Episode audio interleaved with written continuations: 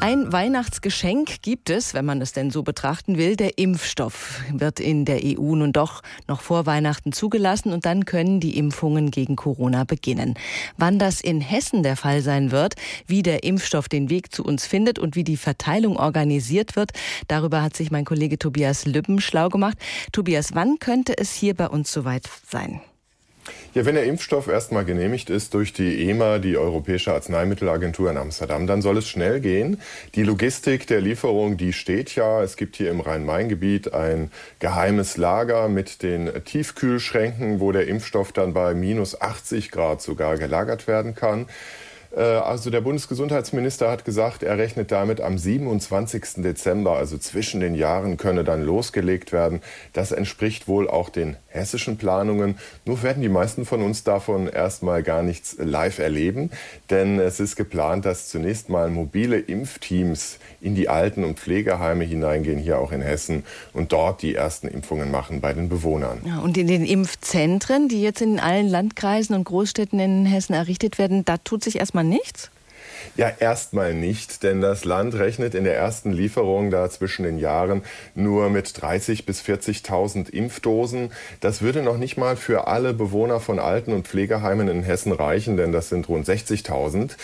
Äh, gut, aber dann soll jede Woche Nachschub kommen und irgendwann, wahrscheinlich im Januar, sind dann auch andere Personengruppen dran, eben zunächst ältere, über 80 Jahre, Menschen mit schweren Vorerkrankungen oder eben medizinisches Personal, das ganz nah an infizierten Personen dran ist. Das hören wir ja immer, dass diese Risikogruppen zuerst geimpft werden sollen.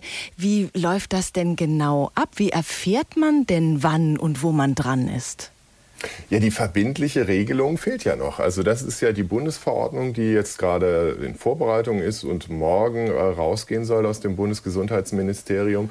Da wird man wirklich auf die aktuellen Informationen achten müssen. Die Bundesregierung plant auch selbst eine Kampagne, Arbeitstitel Ärmel hoch, ja, also oberfrei machen für die Spritze.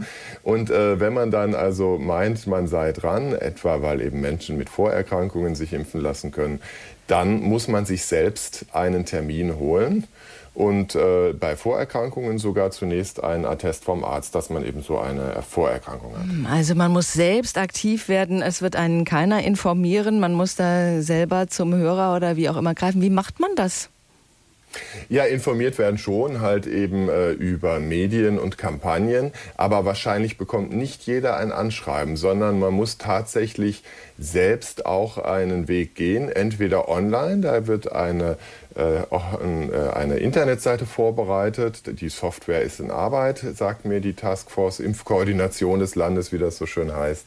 Und dann soll die bekannte Nummer 116 117, die Nummer für den ärztlichen Bereitschaftsdienst, wohl auch für die Terminvergabe genutzt werden können.